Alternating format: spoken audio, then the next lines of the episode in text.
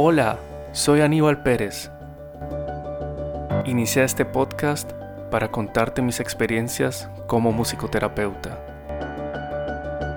Cada ser humano tiene una historia de sanación con la música. Quiero compartir esas historias y algo de lo que aprendí y sigo aprendiendo de la musicoterapia. Vamos a aprender y a vibrar juntos en cada episodio.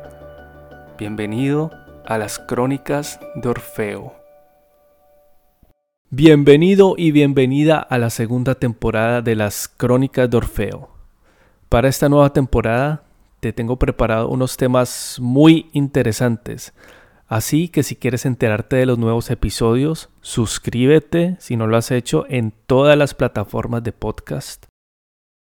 También estoy en Facebook e Instagram Allí posteo datos interesantes sobre musicoterapia y para esta ocasión especialmente voy a postear datos sobre la musicoterapia oriental, así que búscame en redes sociales también.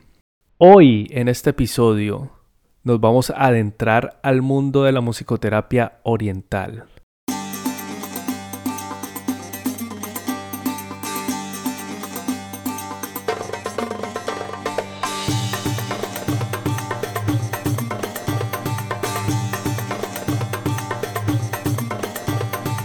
¿Sabes qué es un makam y cómo se usa en la musicoterapia oriental? Pues quédate durante todo el episodio porque también escucharás ejemplos de audio y su uso en la musicoterapia oriental. Así que recuerda, soy Aníbal Pérez, tu musicoterapeuta de confianza. Hoy nos vamos a ir a Oriente, pero no Oriente el lejano oriente como lo es Japón, sino algo un poco más cercano. Estoy hablando de lo que fue el Imperio Otomano, por ejemplo Turquía, y también parte de África, por ejemplo Egipto. Y allí vamos a aprender de qué forma este otro tipo de cultura, la cultura egipcia o también los turcos, entienden la música como una forma de terapia.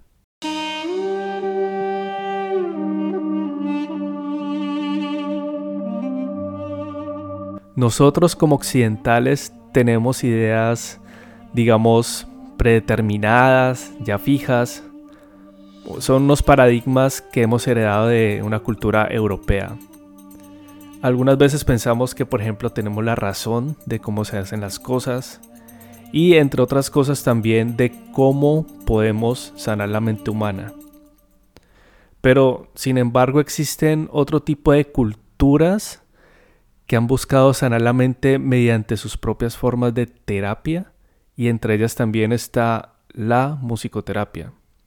E incluso, oye bien, desde mucho antes que los europeos. En este episodio trataremos de entender la visión de Oriente sobre la musicoterapia.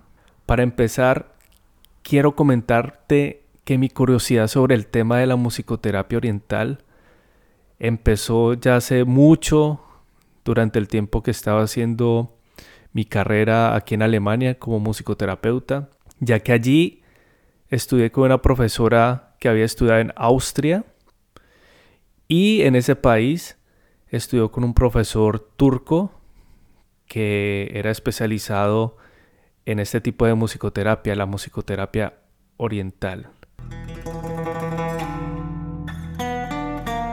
Y este profesor eh, lastimosamente ya murió, murió en el 2017. Se llamaba Oruç Güvenç. Eso es turco, o sea que me perdona mi turco.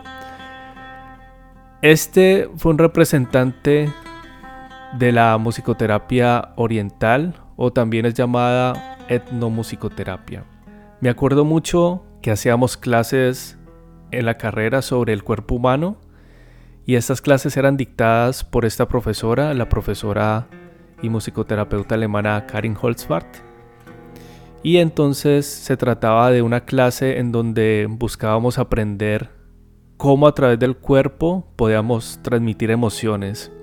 El cuerpo y también la música, esta relación simbiótica de cuerpo y música, que también, digamos, está conectada por el ritmo y el ritmo sabemos que es un elemento fundamental en la música. Entonces, al final de esta clase donde improvisábamos con el cuerpo y también con la música, ella tomaba un instrumento que para mí fue un descubrimiento excepcional en cuanto al sonido. Era un instrumento de Asia, Central llamado rebab. Yo nunca había escuchado ese instrumento en mi vida y lo primero que me llamaba la atención es que era como un cello. Era como un cello pero muy delgado y el tamaño era muy eh, pequeño en relación con un cello. Además, estaba hecho como de un coco partido por la mitad y al igual que el violonchelo, también se tocaba con un arco. Bueno, así un poco para hablarte sobre ese instrumento. Lo que me impactó fue el sonido que creaba era un sonido muy envolvente y que no llegaba directamente a mí, sino que llegaba, llenaba el salón completamente de este sonido, el salón donde estábamos viendo la clase. Entonces, volviendo al tema, a raíz de esta experiencia con este instrumento, que era desconocido para mí, despertó en mí una curiosidad por la musicoterapia oriental, ya que en la carrera no, no veíamos ninguna materia al respecto, sino que era algo muy centrado en la musicoterapia europea y también relacionado con la psicología y el psicoanálisis.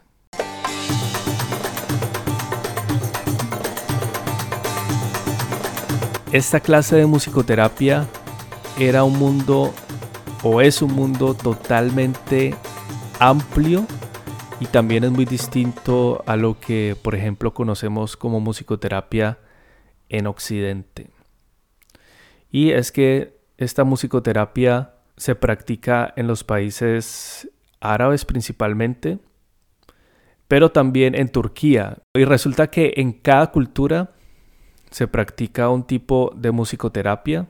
Ellos pueden tener distintos instrumentos para realizarla y es esencialmente receptiva.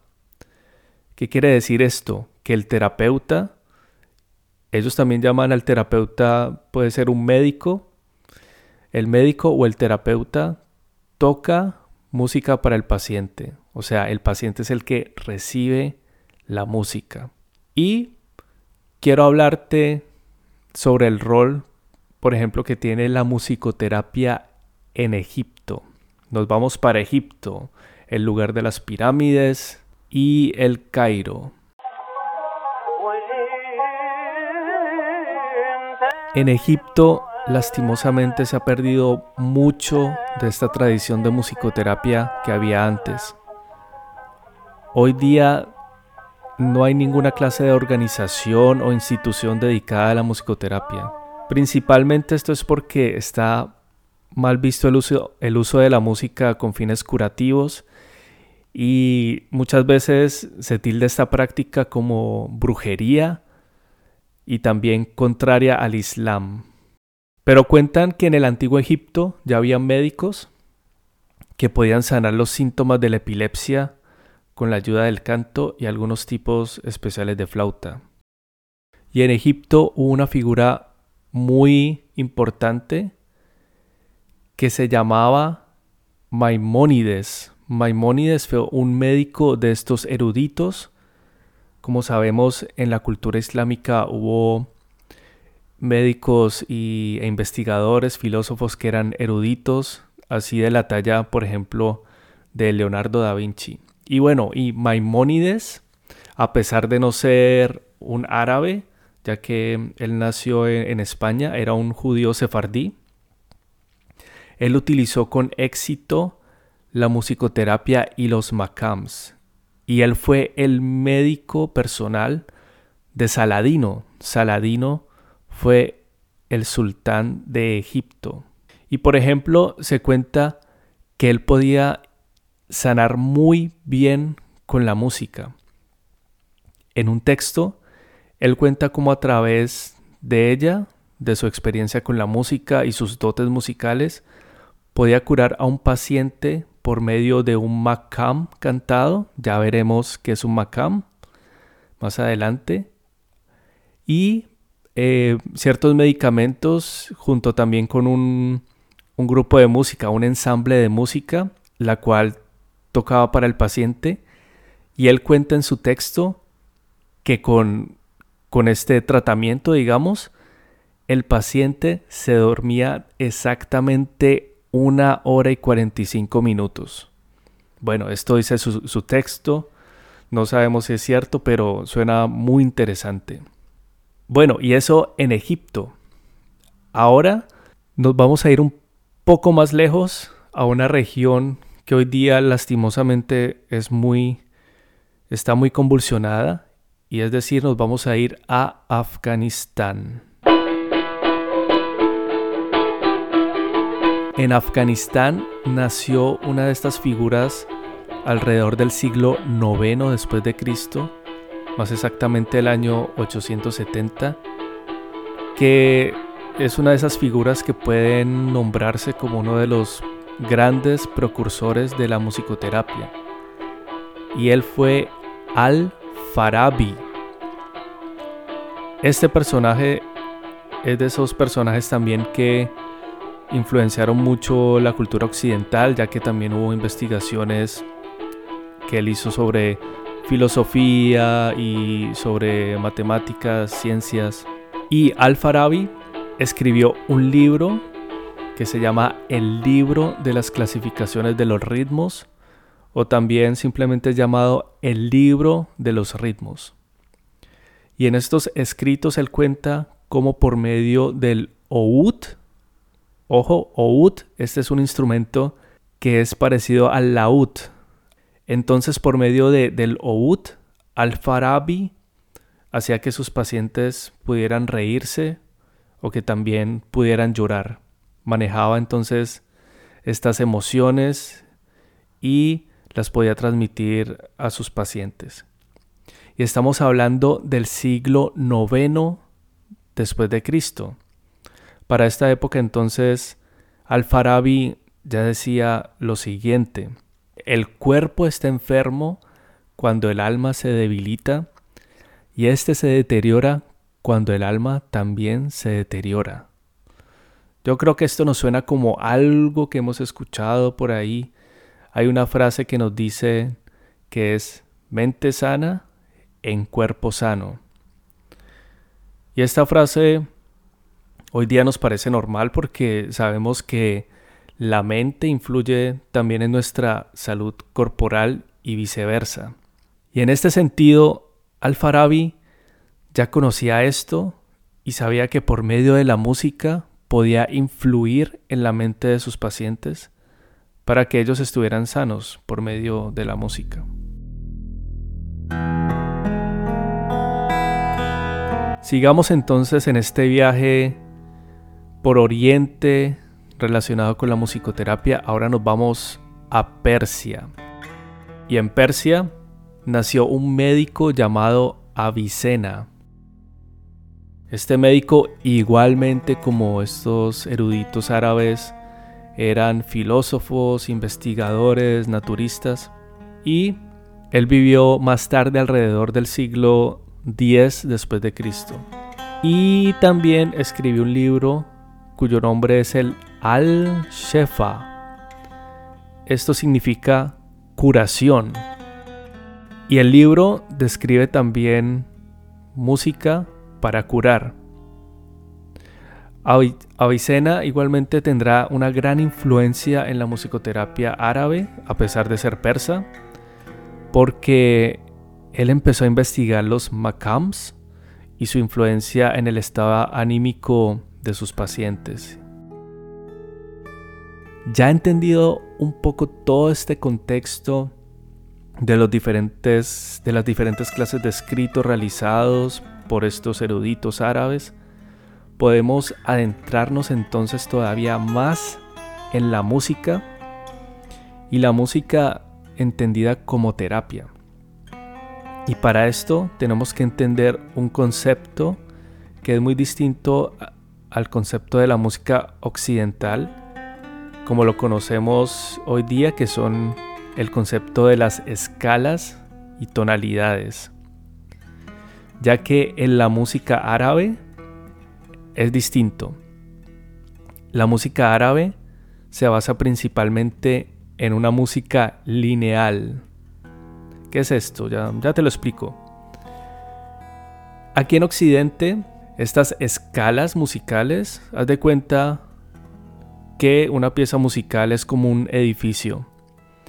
Y los ladrillos son esas escalas que construyen una pieza musical. Ahí entonces pueden haber ladrillos pequeños y otros más grandes. Y una línea de ladrillos podría ser una melodía. Para los árabes y también en Oriente en general, lo más importante son estas melodías, estos pequeños ladrillos que forman unas líneas, a diferencia de Occidente, que hoy día nosotros también tenemos melodías, pero también van acompañadas de una base.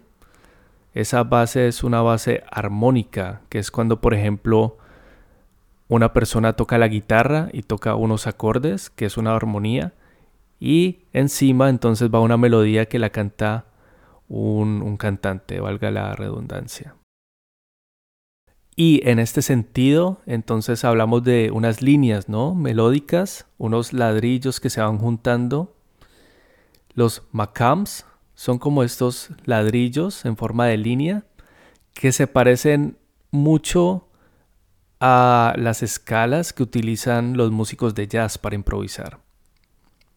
Y ambos, tanto, las escalas de jazz como los makams árabes, tienen su origen en la antigua Grecia. Por eso oímos hablar, por ejemplo, de la escala dórica, jónica, todos estos son nombres griegos, pero naturalmente los makams tienen nombres árabes.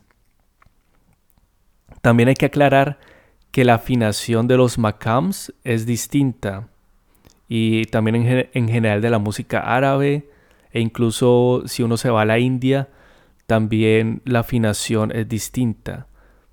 Con afinación quiero decir, por ejemplo, te hablé de los ladrillos que forman líneas y te pongo el ejemplo de una escala de Do. La escala de Do, como de pronto lo aprendiste en el colegio, eh, una escala sería Do, Re, Mi, Fa, Sol, La, Si. Pero para los árabes, este Do, Re, Mi, Fa, Sol, La, Si es distinto, porque cada nota o cada ladrillo, volviendo al ejemplo, la distancia entre Do y Re no es la misma para un árabe que para nosotros. O sea, el ladrillo para los árabes puede ser más pequeño y para nosotros este ladrillo puede ser más grande. También se puede medir estos ladrillos también musicales, digamos, de una forma en que pueden ser más cortos o más largos. Y bueno, creo que ya fue suficiente de teoría musical, pero quería comentarte porque es importante entender esto, de estas diferencias musicales. Ahora, concretamente hablando de los makams, hay en promedio 72 makams, 72 escalas árabes. Y 72 es un número bastante grande porque al principio eran solo 5, pero fueron evolucionando. ¿Qué significa o por qué es tan importante estos makams para la musicoterapia oriental? Pues resulta que estas escalas, MACAMS, tienen también un uso terapéutico. Cada escala puede representar una emoción esta emoción entonces la puede trabajar el musicoterapeuta en una sesión con el paciente. Quiero que escuches, por ejemplo, unos audios de algunos MACAMS y luego de escucharlos, entonces te voy a explicar el efecto terapéutico que tiene según la musicoterapia oriental. Entonces, el makam número uno, este es el makam rast. Suena así.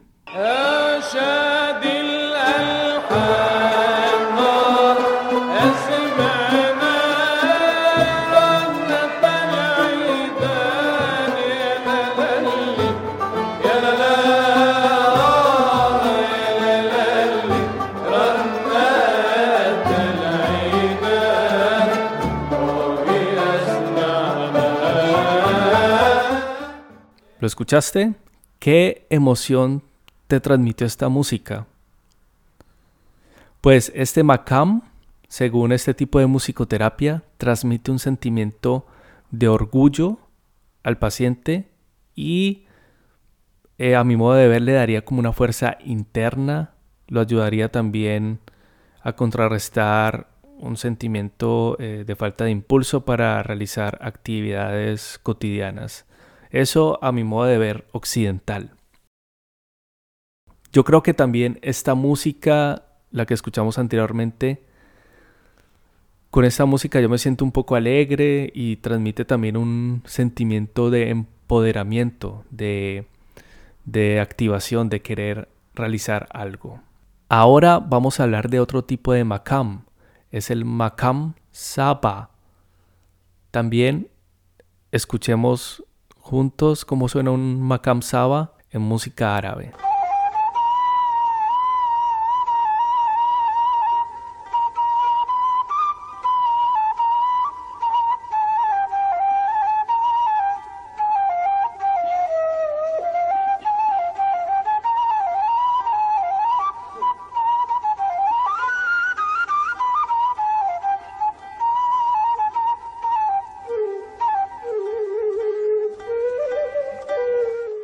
Para la musicoterapia oriental, este makam refleja un sentimiento y así lo describen, un duelo festivo. Oye bien, duelo festivo. Y aquí lo interesante es que ellos mezclan sentimientos.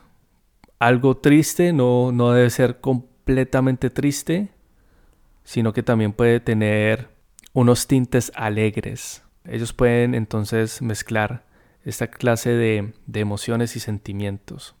Por lo tanto, entonces sería también como una búsqueda de equilibrio, transmitir ese equilibrio al paciente. No es bueno estar completamente feliz y eufórico e igualmente completamente triste, sino que hay también tonos grises y también es un espectro que debemos manejar como seres humanos. Ahora vamos al Macam 3. Son 5. El Macam 3 es el Macam Sika.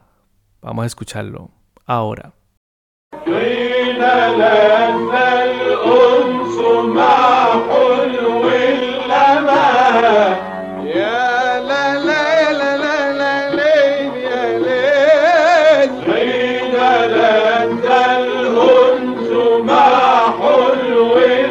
Según la tradición árabe, este makam proporciona un efecto como si la persona estuviera en la tierra, pero al mismo tiempo como una, con una sensación de estar liviano. Los efectos de la música tengo la impresión que siempre son intermedios también y también pueden ser ambiguos, buscan como un equilibrio como ya dije. Entonces, otra vez mi interpretación como occidental y como musicoterapeuta occidental es que Digamos que llega un paciente que está completamente enamorado. Está en los cielos, ¿no? Cuando uno está enamorado. Sin embargo, eso también lo puede afectar a uno. Uno puede verse afectado en el trabajo, si es que no ponen los pies en la tierra. Y de igual forma, entonces, el musicoterapeuta oriental busca este equilibrio de, oye, no, no, no, pon los pies un poco en la tierra. Bueno, y ahora vamos al número 4. El número 4 es otro makam y es el makam Nahavant. Escuchémoslo.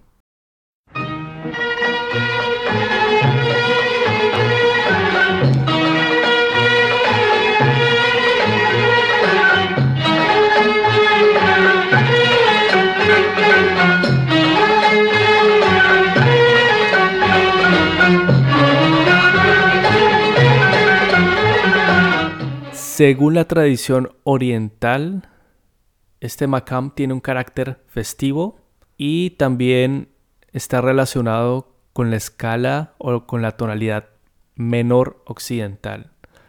Sin embargo, tiene un, un carácter algo distinto.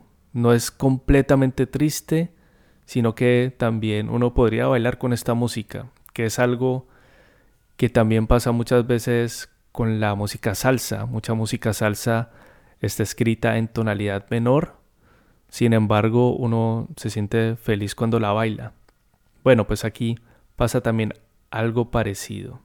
Y ahora nos vamos al Makam número 5. Este es el Makam Huzam. Y suena así.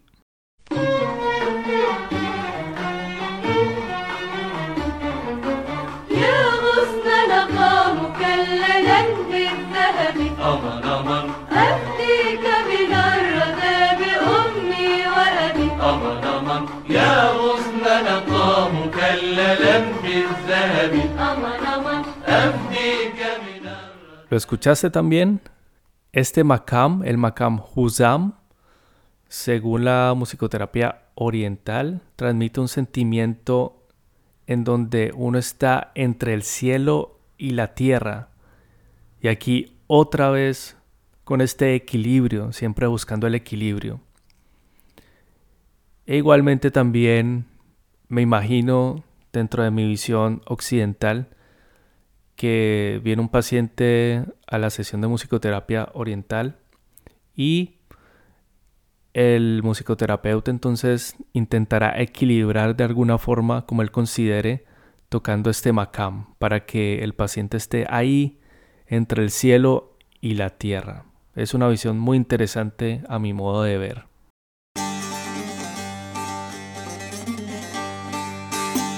¿Qué te parecieron estos macams? ¿Encontraste una emoción parecida a lo que describen estos musicoterapeutas orientales o completamente distinto? Todo es subjetivo, ¿no? Sin embargo, quería mostrarte esto para ver qué, otra, qué otro tipo de visión y forma de pensar tienen otras culturas sobre la musicoterapia. Y para terminar, entonces quería también relatarte la experiencia de la musicoterapeuta alemana Karin Holzbart, quien tuvo la oportunidad de recibir clases con Oruç Güvenç, el musicoterapeuta turco. Ella, ella cuenta que los makams que él tocaba para hacer musicoterapia receptiva no tenían el mismo efecto que cuando él, por ejemplo, tocaba en público, para un público aquí en Alemania, ya que él conocía el contexto de su paciente y cómo debía utilizar efectivamente cada MACAM de acuerdo a la dolencia del paciente en una sesión. Y esto pues era totalmente distinto a lo que él tocaba en público. Y en esto es algo que me gusta mucho porque esto se parece mucho a lo que pasa en la musicoterapia occidental, en donde no hay recetas de canciones para cada dolencia o algún tipo de trastorno, porque cada ser humano es único y la música también debe tener un efecto distinto en cada uno. Y el musicoterapeuta, sea occidental u oriental, debe decidir con sus conocimientos y experiencia cómo brindar un efecto terapéutico al paciente a través de la música, claro está, para mejorar su calidad de vida.